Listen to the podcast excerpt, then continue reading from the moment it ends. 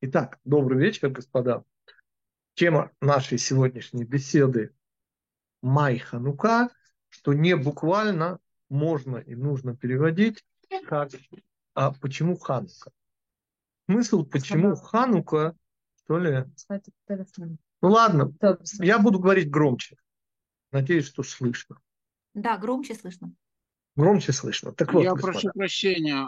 Чуть-чуть просто ближе придвиньтесь к э, телефону. Хорошо. Будет слышно. Ради Бога, я буду чуть-чуть громче и чуть ближе.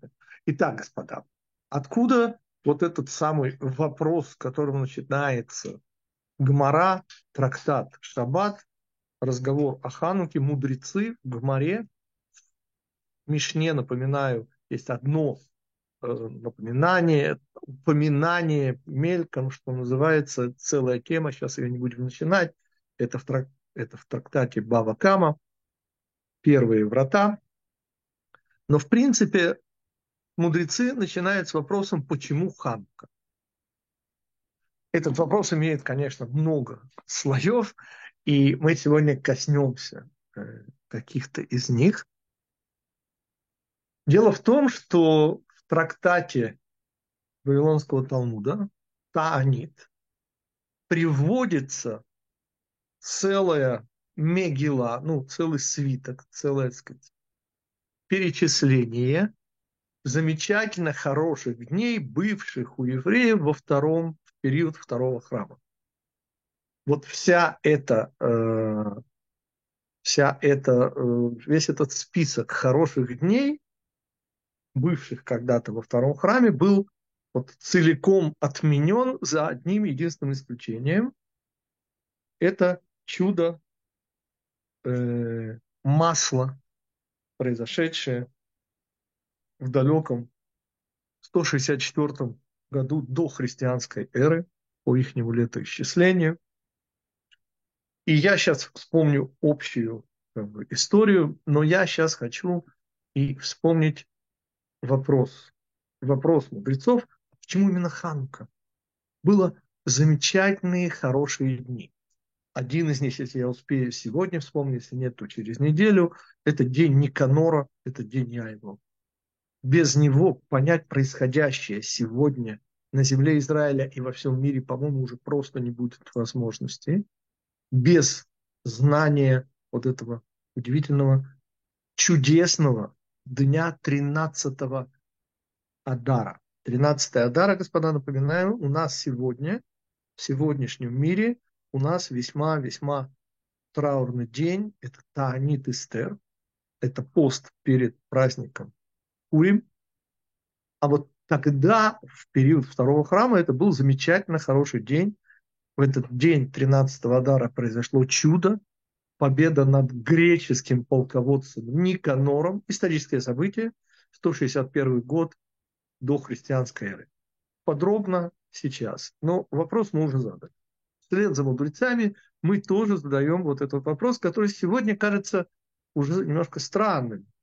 Потому что уже никто не помнит эти хорошие дни. Вот день Никанора, кто его сегодня помнит. И уже не звучит вот этот вопрос, а почему Ханука? Ну как почему Ханука, господа? А суфганиот, а пончики? Ну как же? Чудо масла во всех садиках, ну и так далее, и так далее, и так далее. При том, что понятно, что у евреев ничего не просто так, но вот этот вопрос, он действительно совершенно непростой. И я начинаю этот вопрос с совершенно необычного ракурса. Дело в том, что у Хануки нет Мегилы. Ханука, говорят мудрецы, это вердикт, не может быть записано. Ну, я добавляю от себя, все еще не может быть. Даст Бог, у нас будет еще Мегилат Ханука. Но пока она не может быть записана, требует объяснений. И Ханука она располагается в двух периодах года.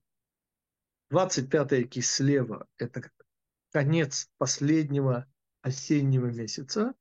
И напоминаю, у нас всегда 8 дней Хануки, у нас обязательно шаббат, обязательно будет обрезание мальчик родится в Хануку и будет обрезан в Хануку. Помните, все три вот этих замечательно важных запрета Антиоха IV Эпифан. Это из 170 года до христианской эры. В 170 году вещь небывалая в эллинистическом мире были введены строжайшие запреты на соблюдение Торы Израилем. 170 год, Антиох Эпифан, несравненный. Мы говорим с вами о периоде, который включает в себя новомесячье, начало зимы, месяц Тивет, обязательно внутри Хануки. И вот эти три запрета обязательно, забыл запрет на уровне действия обрезания, запрет на уровне эмоций – это шаббат, был запрет на соблюдение шаббата, и был запрет, конечно же, на календарь, на новомесячье. И, конечно, новомесячье Тивета, оно в Хануке у нас. И вот этот период, когда мы отмечаем Хануку, конец осени и самое начало зимы, ну, месяцы зимние, Тивет, Шват и Адар, три зимних месяца, начинаются именно с Хануки. И еще прибавляю к этому, с этого мы начнем, первая книга Пятикнижия. Мы сказали, Мигилы нет, ведь у нас есть Мигелат Эстер, это, конечно же, Шмот, и это судьба Израиля. У нас книги Вайкра всегда будет читаться Шир Хаширим, понятно, круг всех кругов – это любовь Израиля и Всевышнего. Мигелат Рут. Мы читаем на Шавуот, и э, Мигелат Эйха летом, и в самом начале осени, в самом начале года праздник Суккот, в Шаббат Поля Суккота мы читаем Мигелат Когелет, такую итоговую концепцию. Но получается, исходя из вот этой логики, книга Берешит и праздник Ханука соответствуют друг другу. Да, у нас нет Мегилат Ханука все еще, но праздник этот, несомненно, соответствует книге Берешит, и это уже вопрос. Ведь книга Берешит ни для кого не является новостью, это книга человека. Это, несомненно, по-любому ракурсу, как ни смотри, это книга человека. Это Яков, патриарх, который завершает, достигнув максимума. А максимум, который доступен любому человеку, это, конечно же, семья. Личность, семья, книга человека. Вот так же, как книга Шмот – это книга Израиля, вот так же книга человека, книга Адам. Працы, максимум возможного. Но вот здесь и возникает вопрос. Простите, не понял. Вот так сложилось, и вы знаете, наверное, не пострадал ни один праздник, если считать Хануку праздником. Не все это готовы делать. Официальный статус его, конечно, ниже, чем праздник, и тем не менее. Читаем Галиль каждый день. Так вот, господа, праздник Ханука. Так, я сбился с мысли.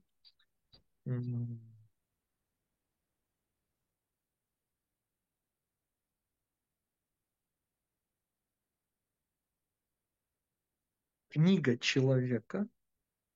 Какая связь между праздником Ханука, который приобрел во многом благодаря вот современным раввинам, приобрел вот такой вот удивительный статус. Ну, извините, Таймс-сквер зажигает Ханукию. В Белом доме, на Красной площади. И это вот такая персума Дениса, вот благодаря стараниям многих, многих современных раввинов у этого праздника такой странный статус. Это такой, знаете ли, ну, самый такой известный праздник. Э, ну, я сейчас не буду проводить много параллелей, но, наверное, самый известный среди народов праздник. Понимаете, он не вызывает отрицательных эмоций, как Пурим. Ну, извините, 75 тысяч жертв. Это не очень гуманистично или гомонистично. А вот Ханука замечательно, господа.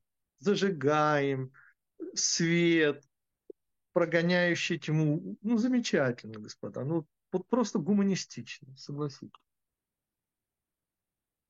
И, конечно же, страдает смысл этого праздника. А его смысл, как ни странно, связан вовсе не с publicity и вовсе не с э, распиариванием вот этого чуда, а совершенно с удивительной простой идеей. Напоминаю Аллаху. Где зажигается свеча Хануки? Помните, по закону достаточно одна свеча.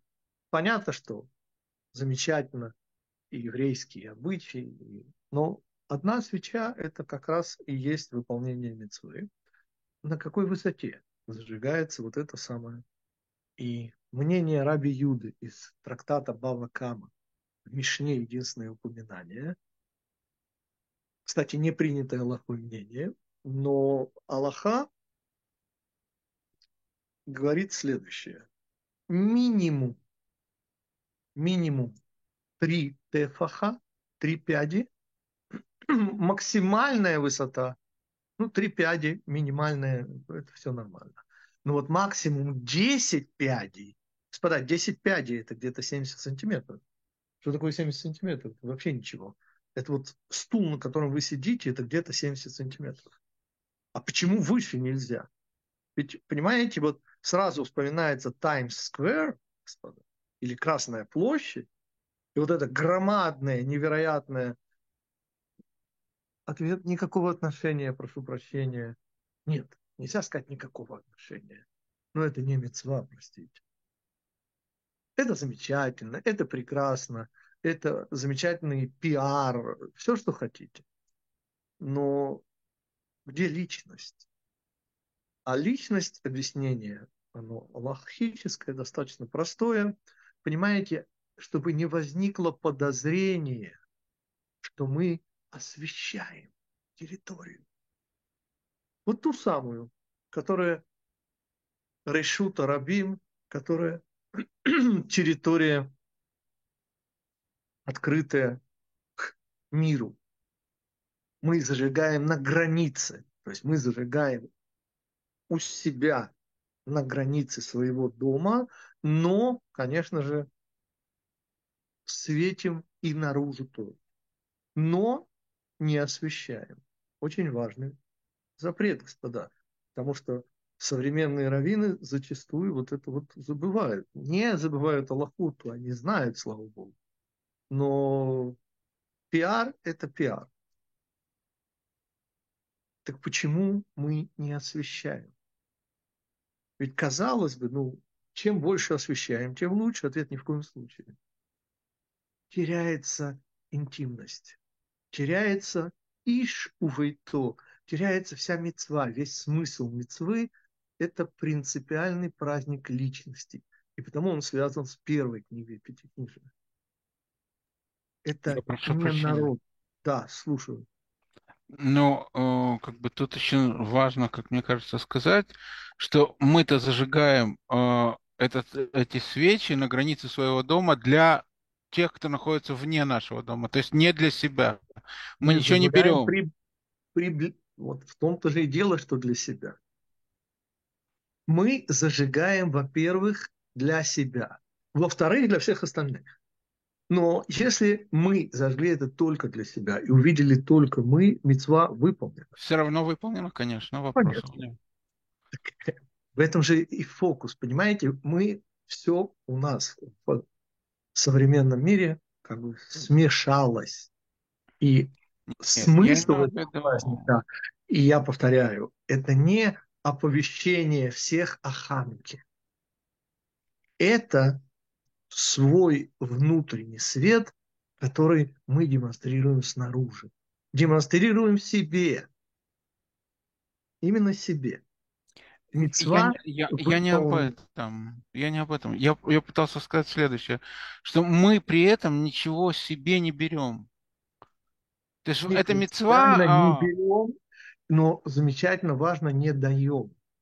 не даем, да. Вот. Да, и А извините, поверьте, что у множества евреев создалось предвзятое представление, что мы даем, мы освещаем, мы прогоняем темноту. Ничего подобного, господа. Это первая книга Пятикнижия. И мы э, вспоминаем еще один малоизвестный факт. Малоизвестный факт наши, так написано в Мидрашах, наши мудрецы, мудрецы Великого Собрания, те, что стояли на границе первого и второго храма, отказывались, напрочь отказывались от второго храма. Обратим внимание, что у пророка вы не найдете практического упоминания о втором храме. Третьем угодно. О первом, о втором практически нет упоминания. Почему? И как это мудрецы отказывались, и в результате Всевышний их убеждает чем? Мудрецами. Понимаете, достаточно Раби Акиву вспомнить. Но извините, были же и Шмая Автальон, э, а извините, Шимон Праведник, а его ученик Антигнус. Господа, о чем мы? Мы говорим с вами о невероятной, не имевшей себе равных эпохе изучения Торы. Даже во времена, во времена э, царя Хискияу, где, несомненно, был всеохват Израиля. Это мы говорим приблизительно за сто лет до разрушения первого храма. Царь Хискияу, замечательный праведник. И тем не менее, господа, такого количества устной Торы, такого количества мудрецов, танаим, учителей с большой буквы не было ни до, ни после. И мудрецы – это то, из-за чего согласились, согласился Израиль на второй храм. Вот это тоже удивительная вещь, и это тоже имеет отношение, но уже не только к книге Берешит, но и к зиме. Зима, как всем жителям одной шестой части суши памятно, господа, это самое неприглядное время. Это, по сути, смерть. Это галут. Это темнота, это всеобщее отсутствие света. И по этому поводу зимой, как вы помните, витамина D практически нет. Ну, на одной шестой части суши. Ну, там вообще, господа, с загаром очень плохо. Это у нас в Израиле еще кое-как. Солнечные деньги. А вот там, господа, и следовательно, что такое второй храм? Почему он не появляется практически у пророка? Ответ – это просто подготовка к Галуту, это просто подготовка к зиме. И вот удивительная новая ипостась праздника Ханука. Праздник Ханука, господа, это второй храм. А второй храм – это просто подготовка к третьему храму. Понимаете, второй храм не может заменить первый храм. Вот первый храм – это храм. Третий храм – это тоже храм. А второй храм – это удивительная, редчайшая возможность подготовиться к бесконечному, почти двухтысячелетнему Галуту. В 68 году разрушен, к сожалению, второй храм, и мы понемножку уходим в Галут вплоть до сегодняшнего дня. Таким образом, две вещи мы установили. Первая вещь, господа, как ни странно, свечу Хануки зажигают низко, чтобы не закралось сомнение, как Эвуд подчеркнул, что мы берем, что мы нуждаемся, мы не пользуемся этим светом принципиально, сами не пользуемся и не должны у других зародить вопрос, а не хотим ли мы осветить. Нет, мы не хотим осветить, господа. Это не задача света Хануки. Задача света, света Хануки не светить, да, а нас изнутри освещать. Мы не освещаем. И из-за этого зажигаем на высоте не выше 70, не, не 80 сантиметров. Ну вот, приблизительно на э, уровне сидения нашего. И для чего? Ответ – это, конечно же, то, благодаря чему мы выдержали, можем уже это сказать, уже 2024 год без малого, уже выдержали этот. Нам еще, как всегда Гитик говорит, ночь простоять и день продержаться. Слава Богу, наши их уже не подходят. Ну, правда, сил уже никаких нет. Ну, не будем об этом, а продолжим. Итак, двигаемся дальше, господа. Первое, что мы установили, это, конечно же, праздник второго храма, праздник подготовительный в каком-то смысле, который позволяет нам выдержать весь этот нетерпимо длинный голубь. Это с одной стороны. А как бы чисто с точки зрения сезона, это вступление в зиму, это наша сила выдержать эту зиму, всю эту ночную и студеную пору. А с другой стороны, это исключительно личный праздник. Вопреки установившемуся мнению, это человек и его дом. Это принципиально семья. Это книга Берешит.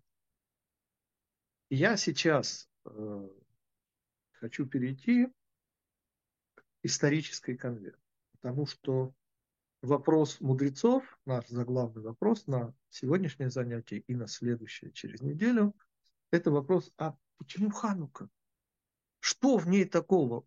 И я сейчас сразу же перехожу к изложению исторических э, событий. Господа, 170 год до христианской эры.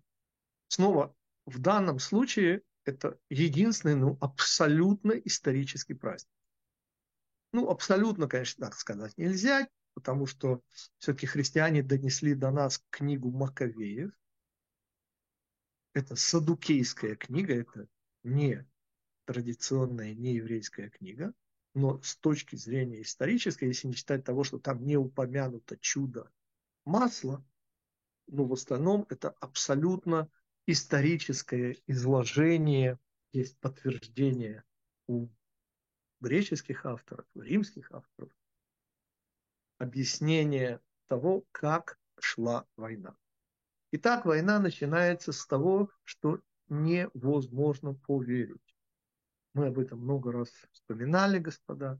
Эллинизм – это что-то открытое, правда? Эллинизм – это, это множество каких-то философских школ и так далее. Представить себе не только в эллинизме, но, но и в любом многобожии, представить себе религиозные гонения невозможно. Это нонсенс. Ну, согласитесь, господа, если у вас много богов, то что вам помешает еще один? Тем более, наш же Всевышний, извините, ничего такого из себя вроде не представляет с точки зрения чего-то внешнего. Вполне трансцендентный Всевышний и так далее, и так далее. И кого он может задеть. И тем не менее, господа, и мы знаем, что в 170 году Антиох IV, селевкидский монарх, это Сирия по тогдашним масштабам сверхдержава, намного сильнее конкурирующей в тот момент слабшей Птоломеи, э, Александрия, столица и Египет. И мы говорим с вами о вещи, которую древний мир не знал и мог знать. Религиозные гонения, религиозные запреты, они, извините, уже когда, извините, крестовые походы, когда эти кричат «это Бог мой», а те кричат «это Бог мой», и режут друг друга, это, это вполне, это религиозные войны. Но представить себе это в мире много Божия, тем не менее, исторический факт. Что происходит дальше? Дальше мы помним, есть несколько сценариев, взаимоисключающих, и тем не менее несколько сценариев. А, мы сейчас не будем вспоминать все. Я хочу вам напомнить удивительное, произошедшее в 167 году, параллельно. Всего два события. Через три года и восемь месяцев после права первой ночи, помните то, что мне рассказывают в детских садиках, на купе у дочери отставного первосвященника Мататьяу, сына Йоханана, происходит всем известная, сейчас не буду ее повторять, история, в результате которой начинается восстание Маковея.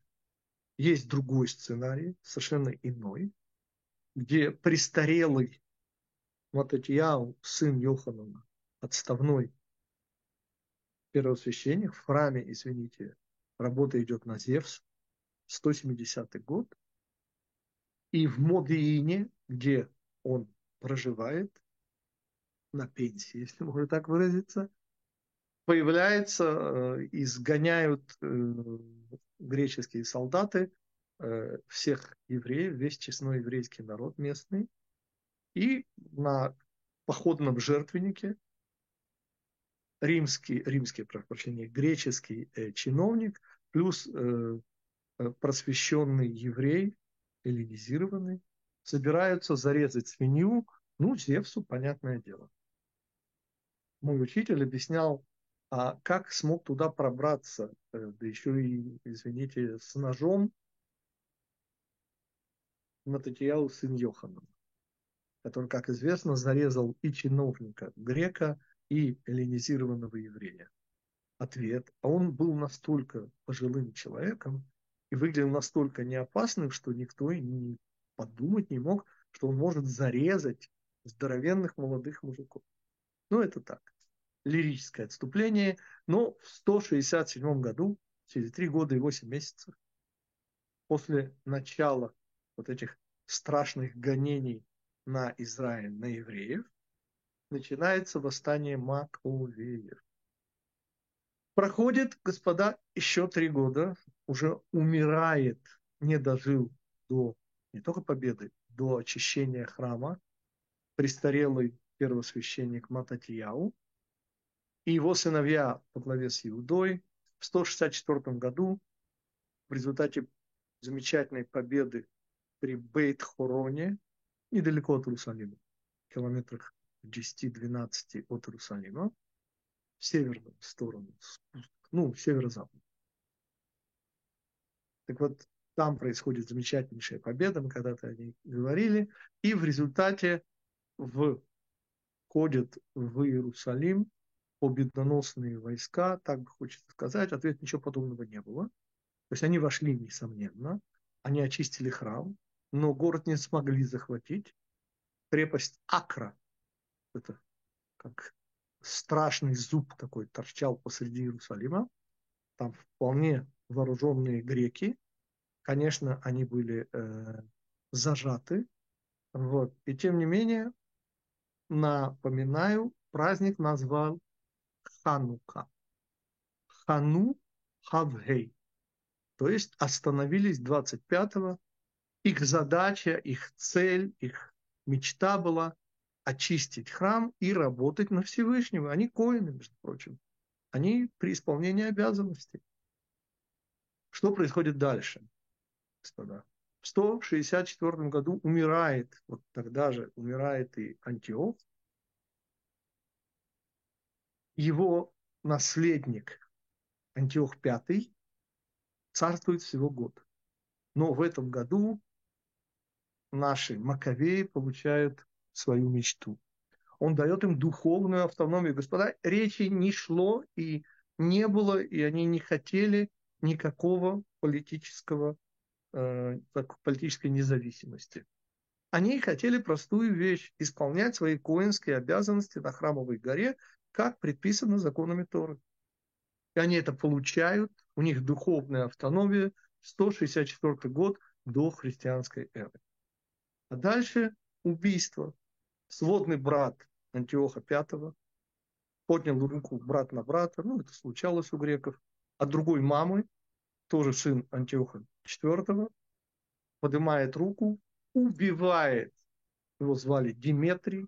Это все исторический факт.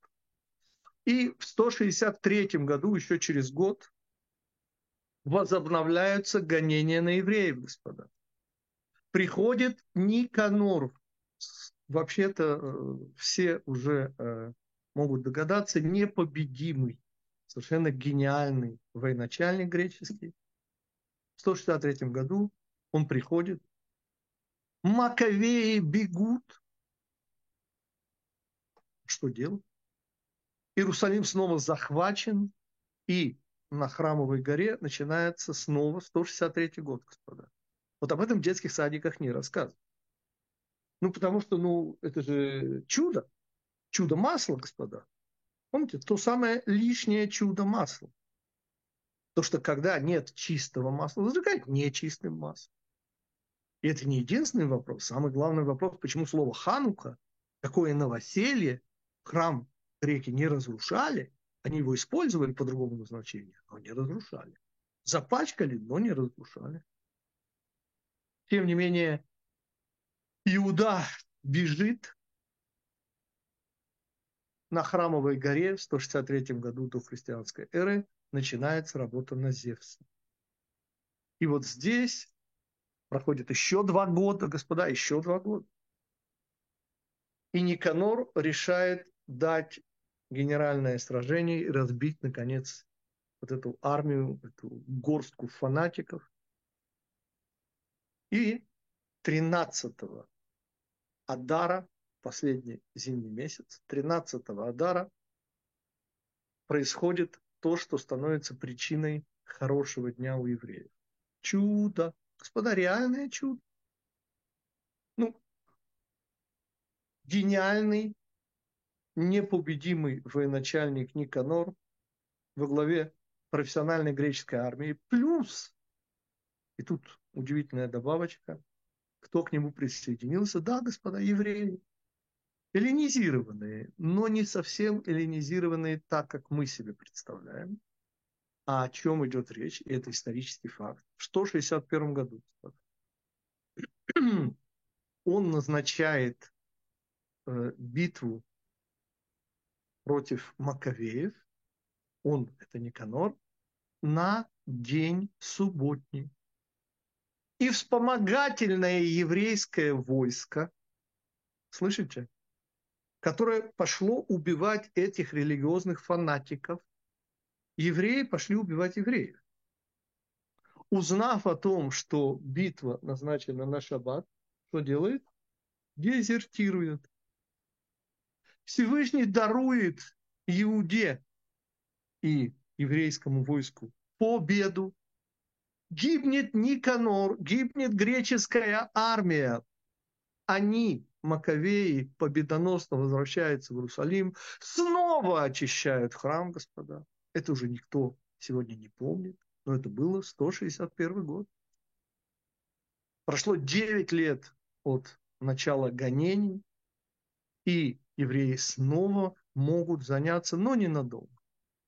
Война длится до 142 года, господа. Вот только представьте себе, в 167 году Мататьяу, сын Йоханна, поднимает восстание престарелый отставной первосвященник. 25 лет длится война. Вы только вдумайтесь, 25 лет длится война. Это родилось поколение, которое ничего кроме войны не знает. Еврейская кровь льется рекой. Война идет с переменным успехом, пока, наконец, в 142 году Всевышний устраивает еще одно мелкое чудо. Почему не раньше, кстати? Хороший такой вопрос. очередная войнушка между престолонаследниками и селевки Сирии становятся не до Иудеи. Иудея получает свою независимость ненадолго, господа, чтобы вы не сомневались. От 142 до 63 года.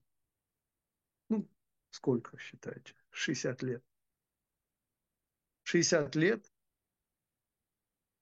побеждают греки. Нет, официально победили евреи. Но извините, если вы считаете Александра Яная евреем, то мне вас жалко.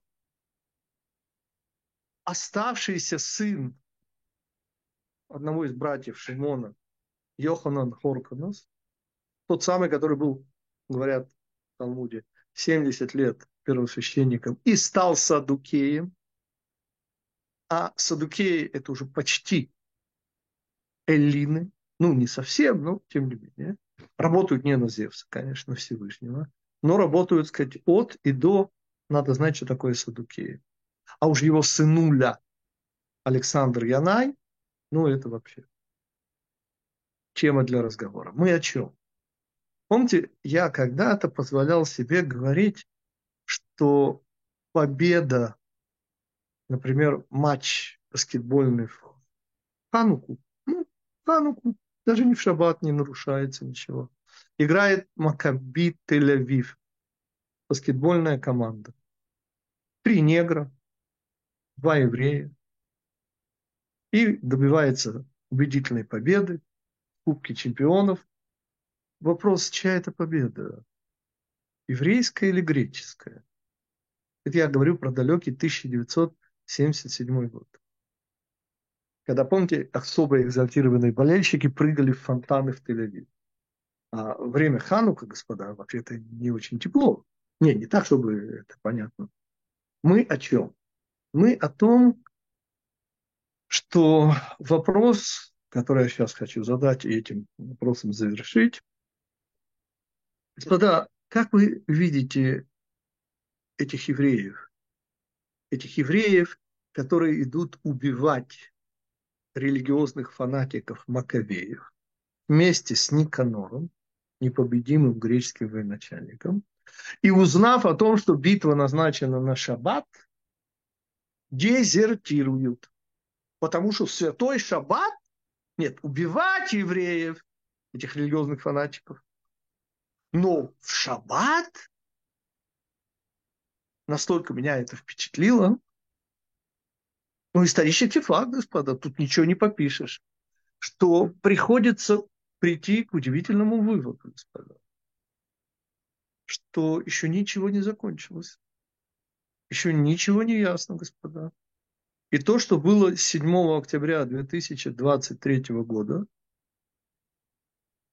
в этот страшный, как они любят говорить, черную субботу, это, конечно же, продолжение Хануки. Хануки с точки зрения Галута. Хануки с точки зрения того, что война не закончилась. Она не прекращалась ни на один. Понятно, она была чуть более крупномасштабной, чуть менее. Но задним числом мы можем сказать, что не прекращавшееся чудо все две тысячи лет Галута – это было чудо Антиоха Эпифана. Ведь что я обнаружил чисто исторически, что в далеком 170 году, когда Антиох IV вводит гонение на евреев, все было хорошо. Понимаете, евреи ассимилировались.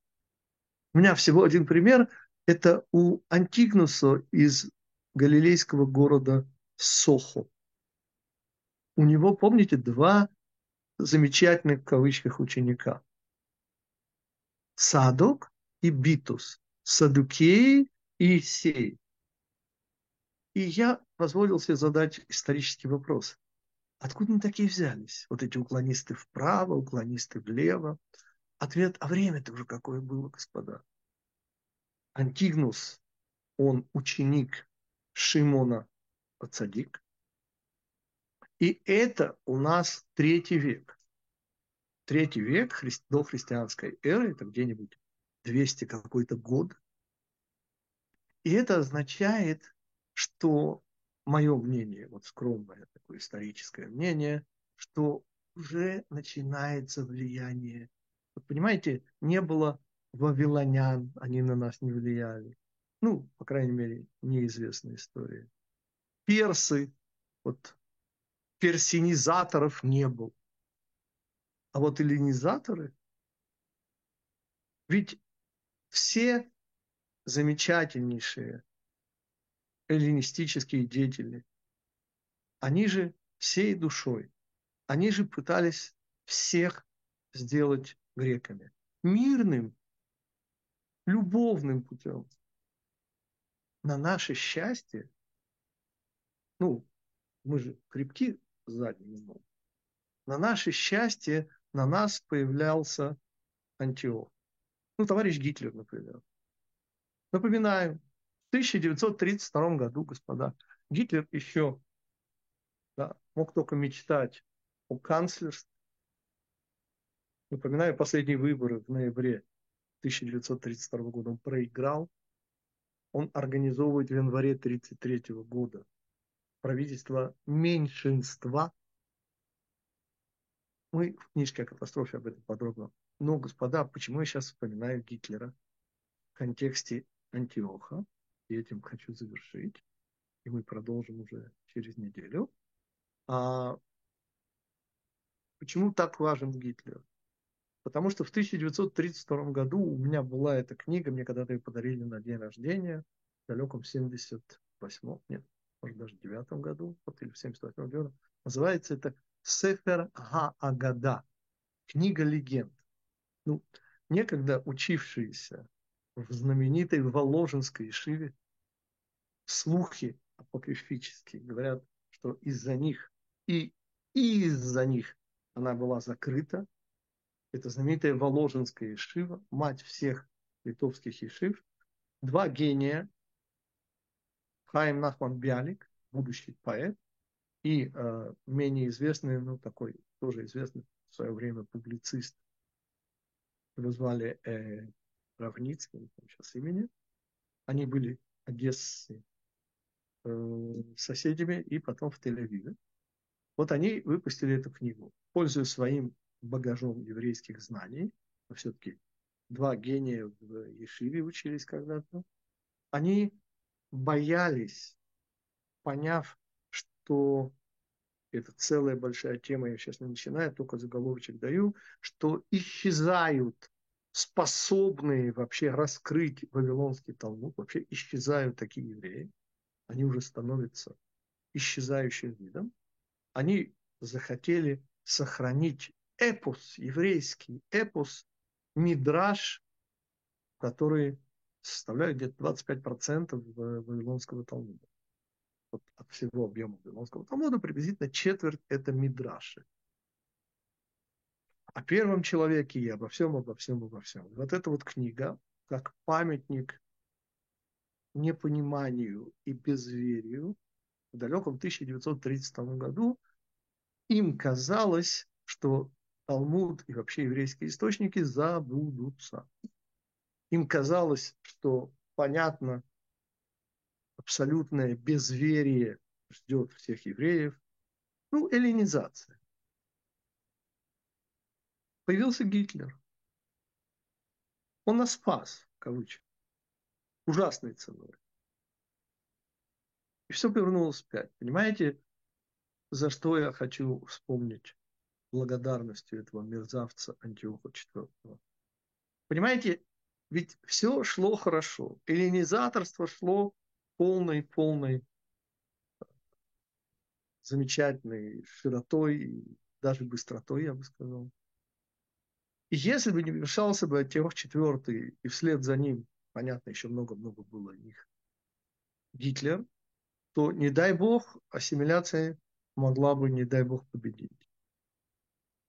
Но оказывается, вот в этой страшной галутной паре двухтысячелетней, мы не можем раствориться. Это уже понятно.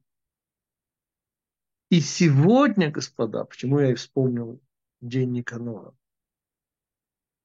у нас уже, слава богу, нам не нужен Гитлер. У нас сегодня свои герои, и это Эреврат. И вот эти герои, я подчеркиваю, это те, кто готовы пойти убивать религиозных фанатиков, но не в святой день шаббата. Вот это как домашнее задание. Вот подумайте. Вот представьте себе вот такого еврея, который в шаббат не пойдет, не дай Бог, убивать религиозных евреев-фанатиков. Это удивительный уровень, называется эреврав. Это те, кто, у кого папа еврей, мама, которые, как говорил Лев Кассиль, кошка еврей. Не все евреи. Но они сами вообще-то не очень. И когда я говорю, что праздник Ханука еще не завершен, это означает, что моя личная точка зрения, что еще будет крик Маковеев, тот самый, который был в далеком 167 году до христианской эры, все, кто Всевышнему, нам. И не все побегут, Господь. Я прошу прощения, Да, но ваши вопросы, они, да. же, они же не первые, кто Кто это они? кричит. А, Первым Я это понимаю, что кричит Маше. Там левиты, но левиты это другое. Но Мы там тоже не сейчас все бегут. Я, я просто хочу Я сказать, что знаю, что тоже... левиты не все, и всего пять коинов. Аарон и четыре его сына. Мы сейчас не об этом. Это немножко о другом. Идея та же самая, но антураж совершенно иной. Эрев Рав и там тоже геройствует, и во время Золотого Тельца. Я, я к этому же, да, я к этому же. А я имел в виду немножко другое все-таки. Понимаете, современность. А современность в этом смысле мы говорим все-таки о Дне Никанора. И он очень значимый день и незаслуженно забытый. Да, господа, ваши вопросы. А, Равгитик, можно спросить, э, вы говорили о запрете шаббата, в какой-то момент это было во время первого храма эм, за счет идолопоклонства там, и в каком контексте был пронесен такой запрет? Это было в 170 году до христианской эры. Второй храм, Селевкидский царь, сирийский царь Антиох IV вводит три основных запрета. На уровне действия это обрезание мальчиков на восьмой день. На уровне эмоций это шаббат запрещается соблюдать. И на уровне разума это еврейский календарь. Очень умственная вещь. 170 год, исторический факт. Да, еще вопрос.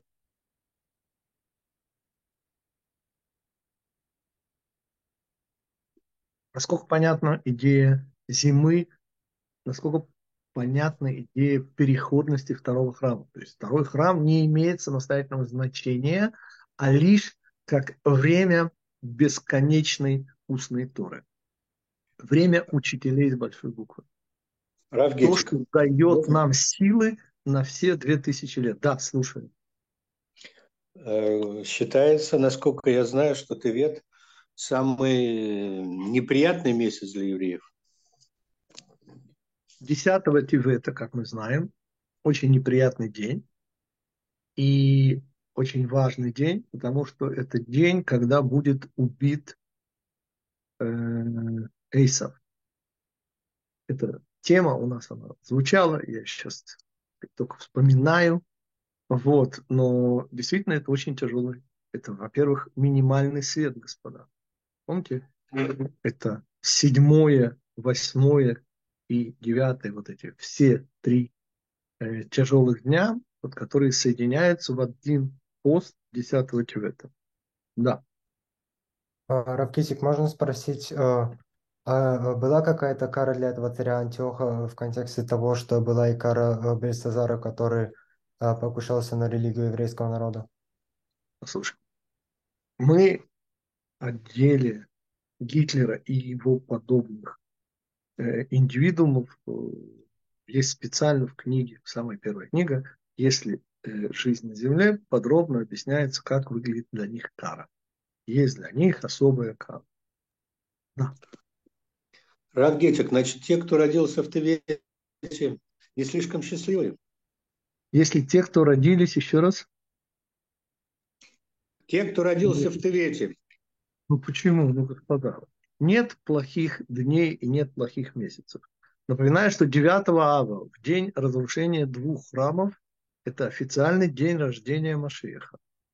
У нас нет плохих дней и нет плохих месяцев. У нас есть опасные месяцы и опасные дни.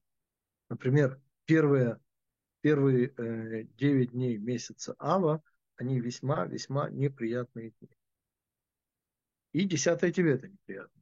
Но это не значит, что они плохие. Это еще будут большущие праздники.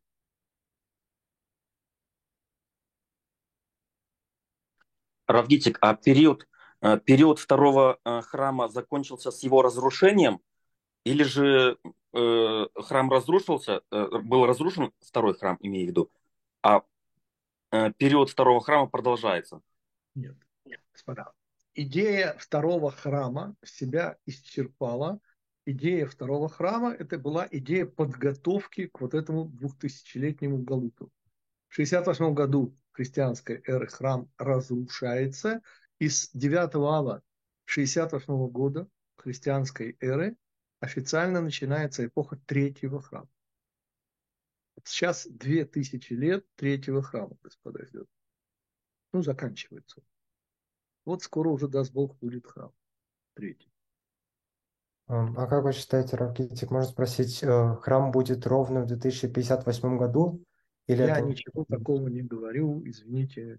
Пророчество дано, к сожалению, или мало лишенным разума, или маленьким деткам. Мы не знаем, когда это будет, даст Бог поскорее. Я думаю, значительно раньше. Судя по тому, что происходит сейчас в мире, я думаю, что много-много раньше. Окей. Хорошо, господа. Значит, в этот четверг вечером мы зажигаем первую свечу. Мы идем, как вы помните, по Хилелю. Уже после прихода Машеха мы будем зажигать 8 свечей по Шамаю. Но пока все еще мы идем по Хилелю. И в этот раз я снова обратите внимание на логическое требование. В идеале. Понятно, что если нет возможности, то зажигайте на окне и на высоте. И... Но в идеале, в идеале место зажигания свечи на входе в дом, ну, многоквартирный, понятно. И тем не менее, если у вас есть такая возможность, на входе в дом высота над поверхностью 70 сантиметров, не выше, ну и не слишком низко. Вот это означает, что мы ничего не освещаем, что мы освещаем свою душу. Э, есть каббалистический обычай 20-30 минут посвятить тому, что созерцать вот эти свечи и видеть в свете ханукальных свечей его свет. Такой есть обычай, это никакого а, обязанности не является, но вот такой хороший считается обычай. Хорошо, господа. Значит, мы продолжим тему Хануки. Вот на каких-то ее малоосвещенных аспектах еще остановимся уже в сам праздник. Это будет следующее воскресенье. И всем хорошей недели. Всего хорошего. Спасибо. Спасибо. Спасибо.